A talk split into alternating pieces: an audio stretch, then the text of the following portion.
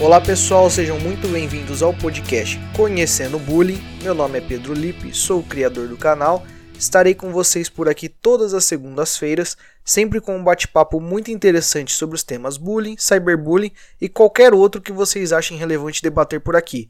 Aqui é onde o bullying ganha voz.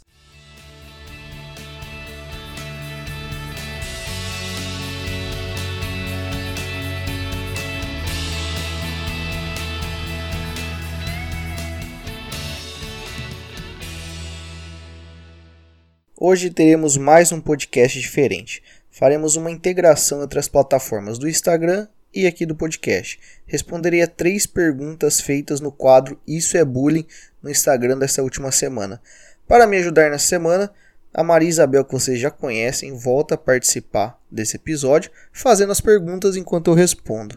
Lembrando que todas essas respostas se referem a opiniões pessoais minhas dentro da temática do bullying. Então vamos começar mais um podcast do Conhecendo o Bullying.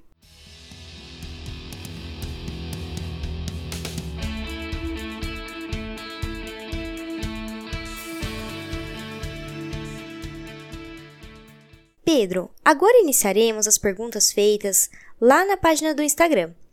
Primeira pergunta: Existe bullying entre irmãos no ambiente escolar, mesmo estes cursando diferentes anos? Respondendo essa primeira pergunta, a gente tem que lembrar que sempre quando a gente fala em bullying, independente da vítima ou do agressor, se eles são irmãos, se eles são parentes, se eles são amigos, ou se eles não têm nenhum tipo de vínculo, se o único vínculo deles é o ambiente escolar, o bullying ele pode acontecer. E por que, que ele pode acontecer? Porque ele tem alguns critérios que têm que ser seguidos, que no caso são os requisitos do bullying, que é agressão de qualquer forma, praticada de forma reiterada é, intencional, sem motivação aparente, relação desigual de poder que cause dor e angústia à vítima e ser praticada dentro do ambiente escolar. Então, tendo esses requisitos, independe o vínculo que tem agressor e vítima. Em relação a essa diferença de anos, então, é, vamos supor que o agressor seja mais velho que a vítima e seja seu irmão, né? Então, o agressor é irmão da vítima mais nova, né? Independe também, até porque os casos de bullying nem sempre acontecem dentro da mesma sala. Eles podem acontecer no intervalo, eles podem acontecer na saída da escola, eles podem acontecer no trajeto da escola. Então tudo vai ter que se levar em consideração o caso prático. A gente vai ter que analisar o caso concreto para aí sim verificar se está acontecendo um caso de bullying ou não. Independente se sejam irmãos ou não, se tem algum tipo de vínculo familiar, de amigo ou não também. E lembrando também que o bullying pode acontecer por mais de uma pessoa, então pode ser vários agressores ou várias vítimas. Então tem que lembrar desse, dessa observação também em relação a essa, essa questão levantada. Pergunta número 2. Quais são os caminhos para o agressor entender que faz bullying e que sua prática não é brincadeira? Essa é uma pergunta interessante, Marisabel. Como diria aquela famosa frase, existem dois caminhos para uma pessoa aprender alguma coisa. Ou ela aprende no amor ou aprende na dor. Então eu quero aplicar essa mesma frase nessa pergunta. Por quê? Quando a gente fala de aprender no amor, seria através da conscientização. Quando a pessoa, através de uma palestra, do conhecimento, enxergar o que é a vítima, o que é o bullying, o que é todo esse fenômeno, o que, que significa tudo isso dentro da sociedade escolar, às vezes ela pode se encontrar, perceber que ela é uma agressora e tentar sair desse status de agressão. Então ela cessar essas agressões, seja físicas, é, psicológicas que ela faz em relação às vítimas que ela tem e às vezes até tentar entrar para um lado da prevenção, né? Então ela ajudar com que outros agressores entendam também que estão de um lado errado. E quando a gente fala que aprender pela dor é quando ela sofre alguma punição. Então quando ela não percebe isso da maneira preventiva, a vítima denuncia ou a escola fica sabendo dessa, dessas questões de, de bullying e pune esse agressor. Então, seja a punição escolar, seja punição através da justiça.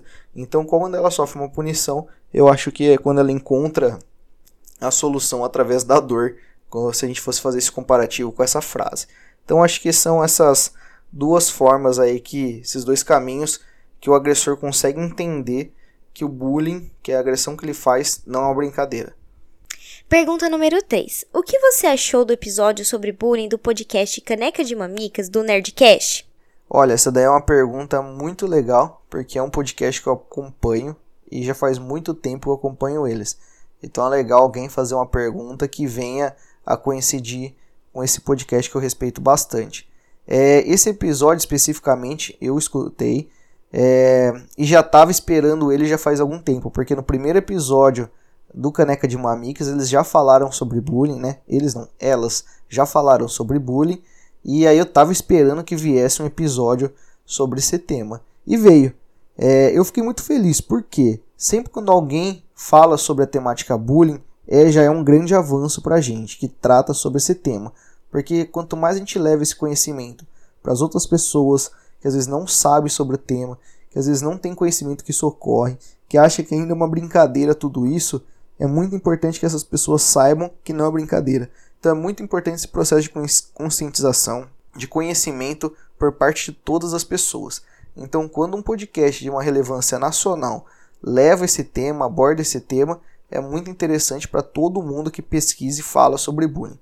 O que me preocupou um pouco é, às vezes, um pouco do erro da conceituação, porque o que a gente tem que lembrar é o quê?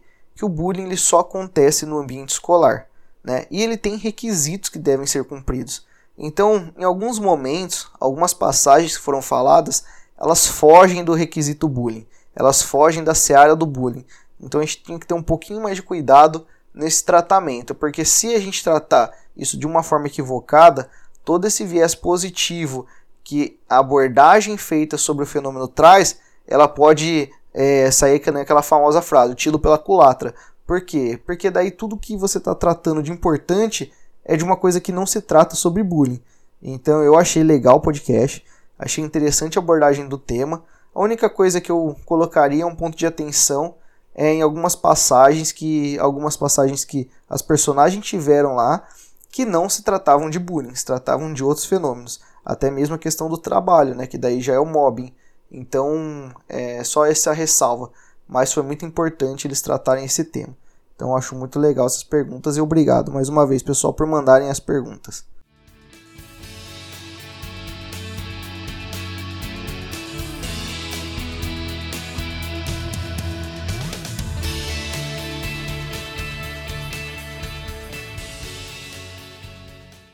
Pessoal, queria agradecer a todos vocês que escutam o podcast semanalmente. Esse foi o episódio número 15 do canal Conhecendo Bullying. Se tiverem alguma dúvida, sugestão, elogio ou reclamação, mandem um e-mail para conhecendobullying@gmail.com.